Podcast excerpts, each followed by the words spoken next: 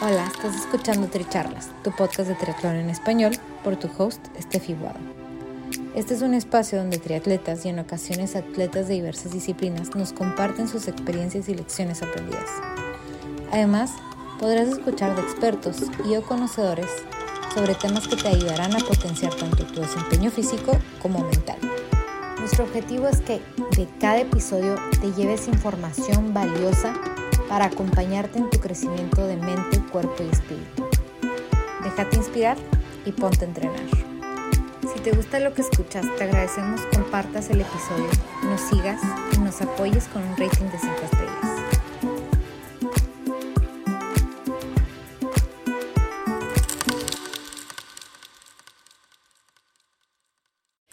Bienvenidos al episodio 71 de Tricharlas. Yo soy Estefi Guado y nuestro invitado del día de hoy es Fernando Trueba. Este es el primer episodio del 2022. Pensando específicamente en que estamos empezando un nuevo año y este episodio tiene consejos prácticos de productividad, de organización. De este episodio se quedan con cómo salir de tu zona de confort con un riesgo medido cuáles son algunos de los no negociables, cómo nació su podcast de True Growth. Sé que disfrutarán mucho este episodio. Buena escucha.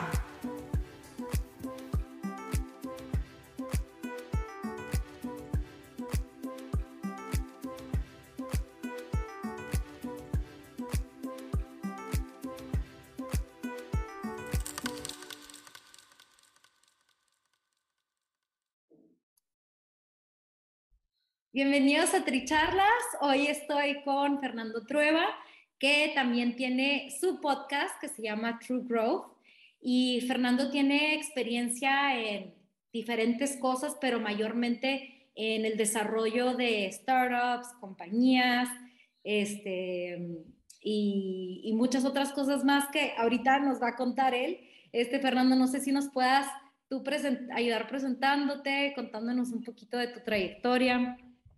Claro que sí, Steffi, muchísimas gracias por invitarme. Es un placer estar contigo hoy y con la gente que te escucha. Eh, pues déjame contarte a mí, mi nombre es Fernando Trueba, como lo dijiste, em, tengo más de 20 años de experiencia trabajando en empresas de tecnología y de consumo, mucho en el área de marketing y desarrollo de negocios. Eh, yo soy mexicano de la Ciudad de México, nací, crecí en el DF y, em, y bueno, después me fui a Estados Unidos hace 12 años eh, para estudiar una maestría y ya me quedé en Estados Unidos. Actualmente tengo una empresa de, consultoría para startups y, nos enfocamos mucho en, ayudar a las empresas a encontrar product market fit y acelerar el crecimiento con metodologías de growth. Y también tengo el podcast True Growth y también una empresa de educación en línea de certificación para, para programas de growth marketing.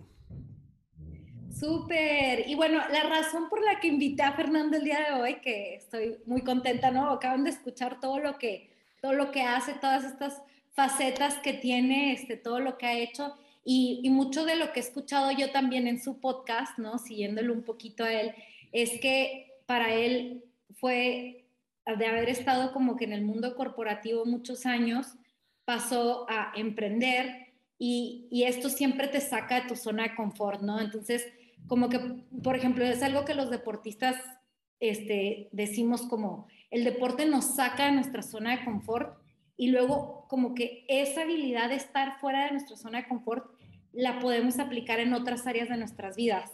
Entonces, ya sea en el trabajo, en la familia o en otras cosas. ¿Cómo has visto tú que ha sido como esa salir de tu zona de confort de, ok, tengo un trabajo, un sueldo fijo, a, ok, voy a emprender, voy a salir de mi zona de confort? O sea, ¿cómo, cómo lo vives? Pues fíjate, fue, este, me gusta cómo lo pones y fue muy, fue complicado, pero al mismo tiempo traté de hacerlo lo menos riesgoso posible, si es que eso existe, porque, porque tengo familia, ¿no? Entonces, yo desde que empecé a estudiar, em, nunca fui un gran estudiante porque soy muy inquieto. Eh, me gusta mucho hacer bromas, me gusta mucho platicar con mis amigos, me cuesta mucho trabajo poner atención sentado en clase tranquilo escuchando al profesor. Entonces tuve muchos problemas de disciplina en la escuela. Y en la universidad, al mismo tiempo que jugaba fútbol, este, estudiaba, pero pues me importaba más el fútbol que la escuela. Entonces, siempre estaba como en muchas cosas, ¿no? Y, siempre dije, yo quiero tener mi negocio desde que estaba en la universidad. Sin embargo, eh, mi familia es de emprendedores. Eh, mi mamá tiene un, negocio que lleva con él más de 25 años, pero que lo empezó a raíz de que mi papá eh, se quedó sin trabajo. Entonces, yo tenía como que mucho la, y, en lo que el negocio de mamá empezó a agarrar, obviamente, pues económicamente estábamos en una posición delicada y, muy estresante, ¿no? Entonces, yo tenía mucho la imagen de, de, híjole, es que si te quedas sin trabajo, tus hijos sufren, ¿no? Entonces, yo no quería eh, que, que, o sea, pasar por eso otra vez. Entonces, lo que hice fue agarrar un trabajo primero, cuando estaba en la universidad, entré a trabajar a Johnson Johnson, en marketing por accidente, porque yo estudié ingeniería industrial, por accidente también, porque ingeniería industrial, porque cuando estaba en la, en, la prepa, un cuate fue a hablar de ingeniería industrial. Yo no sabía a los 18 años que quiere estudiar, no tenía ni la menor idea. Y dije, bueno, pues esto suena suficientemente amplio como para que pueda hacer varias cosas si es que me decido algún día, ¿no? Entonces me metí en ingeniería industrial este, y marketing fue porque estaba en la universidad y quería trabajo y un amigo me dijo, oye, mi primo está buscando un becario de marketing en Johnson Johnson, ¿te interesa? Y yo así de, ah, pues marketing, ¿qué es eso? Le no son los que hacen flyers y ese tipo de cosas. Y me dijo, pues no sé, pues voy a averiguar, ¿no? Entonces, bueno, fui a la entrevista, eh, me gustó la entrevista, me dieron la chamba, no sé por qué, pero me la dieron. Y entonces fui becario en Johnson Johnson. Y ahí empecé como a conocer del mundo de marketing y del mundo de los negocios. Y mi idea siempre fue, aprendo aquí, aprendo frameworks, aprendo cómo se invierte, aprendo cómo se crece una marca, cómo se crece una empresa y después hago lo mío. Sin embargo, no te puedo decir que haya sido el mejor approach em, porque, pues obviamente empiezas a entrar en zona de confort, que es de lo que estás hablando, ¿no? Entonces tienes una quincena asegurada, tienes seguro de gastos médicos, tienes seguro de vida, tienes todo y tienes horario de trabajo, tienes, o sea, es, predecible, ¿no? Sabes cuándo te van a promover, qué tienes que hacer para que te promuevan, etcétera. Entonces, te empieza a ir bien y gracias a Dios me empezó a ir bien. Em, y empecé a crecer en la empresa y pasó así, ya iban 10 años y yo estaba, pues ya era director de un área de, otra empresa, eh, habíamos lanzado Red Bull en México, este, ya había estado en Nestlé también, o sea, se me pasó de volada y ya llevaba 10 años en empresas y ya estaba a nivel dirección, pues ganando buen dinero, con buenas prestaciones, con un equipo grande de trabajo, lo que sea. Y dije, pues yo nunca quería esto. O sea, yo lo que quería era tener mi empresa, ¿no? Entonces, para ese entonces, pues ya estaba casado. Entonces, dije, o sea, como que cada vez, mientras más subes, tu riesgo es mayor, tu resistencia a salir de tu zona de confort es mayor. Sin embargo, si realmente es lo que quieres hacer, eh, sea lo que sea lo que estemos hablando, tienes que dar el salto en algún momento, ¿no? Entonces, para mí ese salto fue que en la, me casé en el año 2008 y vino una crisis financiera bestial, ¿no? En 2008, que todos acordarán. Y yo estaba de luna de miel, me acuerdo perfecto con mi esposa, y mi BlackBerry en ese entonces, cuando existían, o sea, me entraban y me entraban llamadas de mi jefe de la chamba, ¿no? Yo trabajaba, reportaba a Estados Unidos y en teoría, regresándome luna de miel, me iban a llevar a Estados Unidos para, para ser director de un área del negocio en Estados Unidos, en Filadelfia y pues mi esposa lo sabía y todo. Y me estaba suena y suena la BlackBerry decidí no contestarla. Y cuando regresé este, de luna de miel, vi los mensajes y era mi jefe. Me estaba diciendo, ¿sabes qué? No te podemos traer a Estados Unidos porque acabamos de despedir a 2.500 personas y no me puedo traer un expatriado porque se va a ver muy mal. O sea, no puedo traer un expatriado cuando acaba de correr a muchísima gente local, ¿no? Pues para mí fue como, me, abrió los ojos y dije, ¿y ahora qué hago? ¿no? Me dijo, ah, no, pues tú tienes tu trabajo en México si quieres. Le dije, no, pues que trabajo no lo quiero. O sea, ya, ya no quiero este trabajo, ¿no? Entonces empecé como a ver diferentes opciones. Para, para mí en mi carrera fue un parteaguas eso. Empecé a ver diferentes opciones, estuve a punto de entrar a Venture Capital y finalmente decidirme a hacer una maestría en Estados Unidos. Entonces hice la maestría en Estados Unidos y durante la maestría empecé a desarrollar diferentes ideas de negocio. Utilicé esos dos años para probar un par de empresas, no sabía ni lo que estaba haciendo de tecnología, no tenía ni la menor idea. Este, pero bueno, aprendí, ¿no? O sea, aprendí y estaba por lo menos en dos años que me permitía cometer errores porque estaba en la maestría. Y quería entrar a un startup en Estados Unidos o abrir una empresa en Estados Unidos, pero la visa era una limitante. No, no podía hacerlo. Entonces dije, bueno, ¿qué puedo hacer que me deje en Estados Unidos, que aproveche mi experiencia y que al mismo tiempo construya hacia lo que yo quiero hacer en un futuro. Para mí eso era una empresa de tecnología que patrocinara gente de fuera de México, ¿no? Entonces entré a Microsoft y después entré a eBay y ahí fue cuando dije, ya, o sea, ya aprendí lo que, lo que tenía que aprender, ya me puedo salir y bueno, eh, pusimos un primer startup que tronó como ejote, este, digo, levantamos dinero, este, tuvimos muchísimos usuarios utilizando la plataforma y lo que quieras, pero nunca pudimos monetizar bien. Entonces, esa empresa terminó básicamente sin funcionar y a partir de ahí yo me dediqué a hacer consultoría. Y bueno, pues ya he tenido varios clientes y pues ahora estoy haciendo lo que estoy haciendo, pero fue como un proceso de ir tomando riesgos medidos hasta al final del día dar el, último paso, ¿no? Em, así lo plantearía yo. Sí, ¿no? Y, bueno, o sea, lo, lo, dices fácil ya ahorita en retrospectiva, ¿no? Pero requiere también como de mucha valentía de decir, ok, esto es lo que yo quiero, esto es lo que a mí me apasiona, no siempre he querido tener mi propio negocio, siempre he querido esto y voy por ello, ¿no? Voy construyendo hacia ello y ya con un poquito más de intención, ¿no? O sea, como que todos los pasos que vas dando van dirigidos a, hacia eso. Así es. Y fíjate que también fue por ejemplo, déjame ponerte un ejemplo que creo que ayuda a ilustrar el tema de salirte de zona de confort con riesgo medido. Mi experiencia había sido en, en productos de consumo, Johnson Johnson, Nestlé, Red Bull, ¿no? Después entro a Microsoft, que es una empresa de tecnología. Yo nunca había hecho tecnología, pero es una empresa que, o sea, todo respeto, es, simple y sencillamente muy fácil hacerla en Microsoft, porque simplemente no tienes que hacer ninguna tontería para, para seguir ahí. Porque es una empresa tan grande que está diseñada para que una persona la pueda romper. Entonces, pues estás ahí y eres parte del proceso y te dejas llevar con la corriente y pues ya, ¿no? Y a mí no me gustaba eso. Entonces, me salgo de ahí, me dan una chamba en eBay y a mí en eBay me da el trabajo de director de growth para Latinoamérica de una, eh, eh, encargado de todo el tema digital.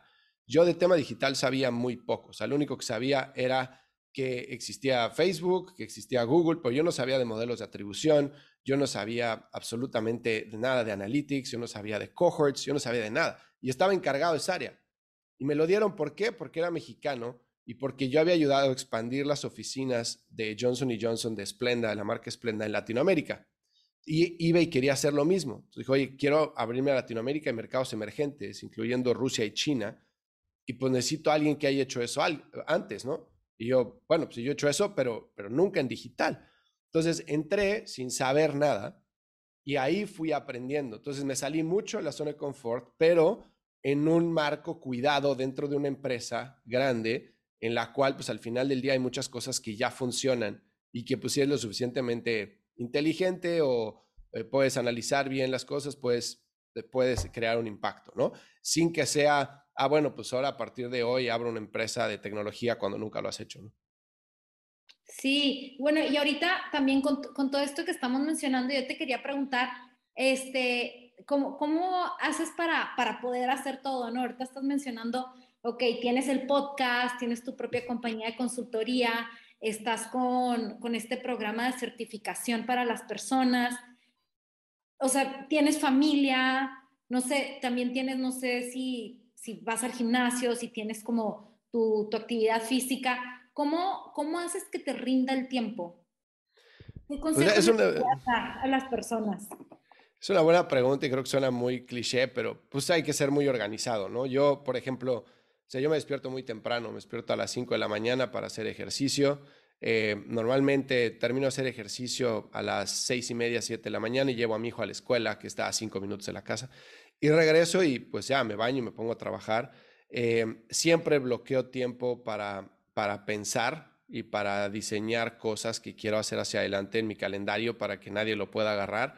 Eh, y trato de anticipar y de, y de, trabajar en avanzada, ¿no? Entonces, siendo muy organizado, previendo qué es lo que quiero hacer hacia adelante, siempre estar construyendo un producto o un proyecto de lado y siempre bloqueando tiempo, dedicándole tiempo como si fuera a pasar mañana, aunque lo tenga planeado dentro de seis meses, me ha ayudado muchísimo. Em, por otro lado, trato de minimizar las juntas, las reuniones, aunque mi trabajo es consultoría, trato de poner a mis clientes en un este, en una forma de trabajo organizada en la cual les digo, a ver, vamos a reunirnos dos veces a la semana y cada vez que nos reunamos esto es lo que vamos a ver. Y entonces trato de ser muy, muy estructurado, trato de evitar juntas no planeadas, o sea, trato de, tener mucho control de mi tiempo, este, lo más que pueda. Eh, para darte una idea, los viernes hago reach out de invitados del podcast y hago contabilidad del negocio. No hago otra cosa. Entonces, todos los viernes me meto a profundidad con este, contabilidad, estados financieros, me reúno con, los contadores, etcétera, y busco invitados para el podcast. Y bueno, tengo una persona que me ayuda a, escribirles y, y, hacer el perfilamiento, ¿no? Entonces, no toco el podcast de lunes a jueves. Entonces, nada más los viernes son para el podcast y para contabilidad. Y trato de hacer ese tipo de microestructuras a lo largo de la semana para ser también muy honesto con las cosas que puedo hacer y las que no puedo hacer. Y cuando algo me está desbordando, pues tratar de contratar equipo para que me ayude, ¿no? Y, bueno, por ahí, ¿dónde quedó el tiempo de la familia? ah, bueno, yo no trabajo más allá de las seis y media de la tarde. Este, y siempre diario, diario, diario juego y baño a mis hijos. O sea, a seis y media de la tarde, eh, bueno, trabajo desde casa. Entonces apago la computadora, eh, bajo con Camila, mi hija, y con Fer y, y, juego con ellos, los baño, les doy de cenar. Este, Camila está chiquita, tiene tres años, entonces incluso la duermo y después estoy con mi esposa y, si algo se quedó en la noche, pues podrá esperar a la noche y soy yo el que se desvela y soy yo el que, el que paga el plato roto, pero nunca ellos. Me encanta. Y por ejemplo, ¿qué, podrías decir? O sea, además de eso, es, ok, tienes que tener una estructura, tienes que ser organizado dentro de lo que cabe y tener tu, tu prioridad, ¿no? O sea, como que, este, yo sé que tal tiempo es para mi familia, sí o sí, tal tiempo es para mi actividad física, porque quiero ser una persona saludable, ¿no? Y vivir muchos años por ahí. Este, no sé si tienes como que algo también puntual que, que me esté faltando de lo que acabas de, de, compartir. Pues lo que acabas de decir, o sea, realmente hay cosas en la vida que no son negociables o que deben de no ser negociables, ¿no? Para mí eso es mi familia y mi actividad física. O sea, realmente yo me convierto en otra persona si no hago ejercicio, entonces tengo que hacerlo diario, ¿no? Y, me hace feliz y saludable y lo que quieras, me mantiene enfocado, me ayuda a pensar. Entonces esas dos cosas son no negociables. Y después en el trabajo tienes que tener cosas no negociables, ¿no? Entonces no negociables para mí son clientes. Entonces el trabajo a mis clientes nunca va a sufrir, nunca voy a perderme un deadline. Y el podcast siempre va a salir todos los martes. Entonces todo lo que esté arriba de eso puede ser negociable y se puede ir empujando el deadline o se, se pone sobre la mesa para ver si necesita reestructurar el equipo para poder hacerlo. Entonces, tener las prioridades muy, muy, muy claras y siempre estar, o sea, mantenerse honesto con lo mismo, decir, esto ya no puedo más y pedir ayuda cuando lo necesites, ¿no? Ok. Sí, bueno, y ahorita que estás mencionando el podcast, cuéntanos por qué empezaste el podcast, o sea, ¿qué fue lo que te motivó a decir, ok, voy a empezar a entrevistar líderes en sus diferentes ramas. ¿Por qué? Pues mira, ese, o sea, yo tenía la idea de hacer un podcast desde dos años antes de que hubiera sacado el podcast. Y es un gran ejemplo de lo que estamos hablando ahorita, de priorización. Entonces, yo tenía un startup, eh, el startup pues necesitaba tiempo, entonces sí yo quería hacer un podcast, pero no iba a meterle tiempo del podcast al startup, ¿no? Entonces, dos años antes lo quería hacer. ¿Por qué? Porque si nos remontamos a lo que estaba diciendo, que yo era un mal estudiante, realmente yo aprendí muchísimo de podcasts. Estaba estando en Estados Unidos, cuando iba manejando a eBay, a la, oficina o cuando iba a Microsoft, siempre ponía un podcast en el camino de ida y de regreso y siempre aprendía algo nuevo. Siempre. Fuera lo que fuera, ¿no? Este, un libro que leer, un framework que utilizar, una forma de pensar. O sea, realmente iba construyendo muchísimo criterio de lo que escuchaba yo de otras personas. Entonces, yo decía, yo quiero hacer esto, o sea, quiero poder tener el impacto que tiene esta gente en mucha otra gente para poder ayudar y poner mi granito de arena, ¿no? Entonces lo quería hacer, lo quería hacer y no me daba tiempo. Y durante la pandemia, cuando empezó la pandemia, dije, mi, o sea, mi, mi proyecto pandemia va a ser un podcast. Entonces agarré y pues lo saqué y, este, y bueno, pues ahí vamos. Y, y poco, bueno, o sea, esta es mi experiencia, ¿no? A lo mejor por ahí compartimos que independientemente de o sea, para mí es como que, ok, si una persona se inspiró y lo ayudé, ya sentí que, que hice un gran paso, ¿no? Porque ayudé a una persona. Pero para mí como persona también ha sido como que, wow, o sea, cada episodio es como que aunque tenga momentos que digo, y bueno, es que y toma tiempo, ¿no? O sea, es una inversión de tiempo, como lo que estás diciendo, pero me quedo con la satisfacción de, wow, todas las semanas aprendo mucho de todas las personas, entonces como que eso me motiva a continuar. No sé, no sé si para ti sea también así. 100% de acuerdo. Cada plática es, o sea, es un mundo de aprendizaje, es la oportunidad de conectar con alguien que igual conocías, igual y no, pero realmente, sobre todo en el mundo en el que vivimos ahora, ¿qué tanto tenemos tiempo de sentarte y platicar una hora con alguien a profundidad y conocerlo realmente, ¿no? Conocerla. Y, eso es, un regalo que te das y obviamente es pues, un regalo que le das también a los demás, ¿no? Y a la gente que, que se tome el tiempo de escuchar tu programa o de escuchar tu forma de pensar o poner atención, realmente se agradece mucho, pero también te nutre muchísimo, ¿no? Y lo que yo trato de hacer siempre con los invitados, les digo, o vamos a hablar una hora si tú sacas algo nuevo de esta plática y, yo también, con eso me considero que, ganamos los dos, ¿no? Sí, y bueno, para los que no conocen True Growth, los invito a que también puedan pasar por ahí a, escuchar a, a, Fernando en su podcast, que tiene invitados increíbles. Este, yo por ahí, el, primero que encontré obviamente fue el de Reinhardt, porque es triatleta. Entonces, este, por ahí este fue el primer episodio que escuché, que de todas maneras esa entrevista estuvo muy buena. Pero bueno, los invito a que pasen a, conocer más de, de, Fernando, su podcast, del trabajo que hace. Por ahí también terminan siendo consultándonos con, con él o, o la certificación. Y bueno, Fernando, ¿con qué te gustaría que se quedara la gente el día de hoy? Pues mira, va, a sonar, muy cursi, pero realmente creo que em, lo más importante, o por lo menos para mí lo más importante, es vivir cada día al 100% y, y realmente, eh, o sea, disfrutar lo que uno está haciendo y, y, ver que no hay tiempo hacia atrás, ¿no? O sea, que todo lo que ya viviste, lo viviste, solo te queda lo que te queda por vivir y que lo mejor que puedes hacer es dedicarte a algo que te apasiona, ¿no? A mí algo que yo no me, yo no me podía perdonar, sobre todo cuando nacieron mis hijos, era quedarme con algo en la cabeza, de decir, yo quiero ser independiente, quiero tener mi propio negocio, no porque eso sea lo que todo mundo tiene que hacer, simplemente para mí eso era, ¿no? O sea, quiero, quiero ser libre, quiero tener mi propio negocio, y lo más importante era, quiero tener un estilo de vida. Y ese estilo de vida no era para mí tener cinco casas, avión privado. En algún momento de mi vida me pasó eso por la cabeza, pero después me di cuenta que número uno no era lo importante, número dos, lo que se necesitaba para llegar a tener eso, yo no estaba dispuesto a hacerlo. Lo que yo quería era tener un balance en la vida para poder disfrutar de mi familia, para poder disfrutar de mi esposa, para poder disfrutar del ejercicio, de mis amigos y al mismo tiempo trabajar y tener flexibilidad en, en la vida, ¿no? Entonces, bueno, trabajé para lograr eso, ahorita lo estoy este, viviendo, no sé cuánto tiempo va a durar, pero el que dure lo va a disfrutar, ¿no? Entonces yo lo que les recomiendo es que hagan lo mismo, que volteen hacia adentro y digan realmente qué quiero hacer, no quién quiero ser, qué quiero hacer, y pues que trabajen para lograrlo. Wow, no, y, bueno, ahorita lo dices fácil también, pero es súper fuerte lo que acabas de decir, o sea, ¿cuántas personas no viven sin vivir lo que realmente quieren, ¿no? O sea, como que ay, a mí me hubiera gustado. Y, sí, hay, una, hay una frase muy fuerte que dice que para morirse hay que vivir primero, ¿no? Y pues, ¿qué es vivir? O sea, vivir es disfrutar, vivir es hacer lo que uno le gusta, vivir es lograr cosas, vivir es crecer, este, probarse a uno mismo y pues hay que hacerlo todos los días. Muchísimas gracias, Fernando. Esperemos que disfruten todos nuestra charla y ahí después les, les sigo compartiendo la información de Fernando para que lo sigan. Muchísimas gracias, Steffi. Gracias por ser parte de esta comunidad de atletas inspirando atletas. Este espacio es traído a ustedes en colaboración con Ojana Triathlon, donde atletas de todo tipo nos comparten sus experiencias y lecciones aprendidas a través del deporte.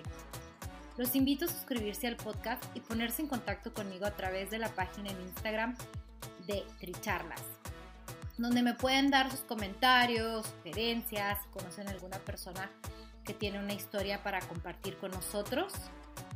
Y estamos en contacto.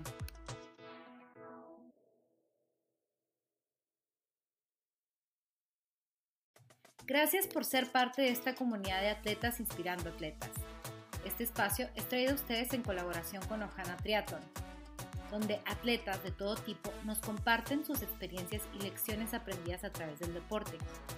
Los invito a suscribirse al podcast y ponerse en contacto conmigo a través de la página en Instagram de Tricharlas, donde me pueden dar sus comentarios, sugerencias, si conocen alguna persona que tiene una historia para compartir con nosotros. Y estamos en contacto.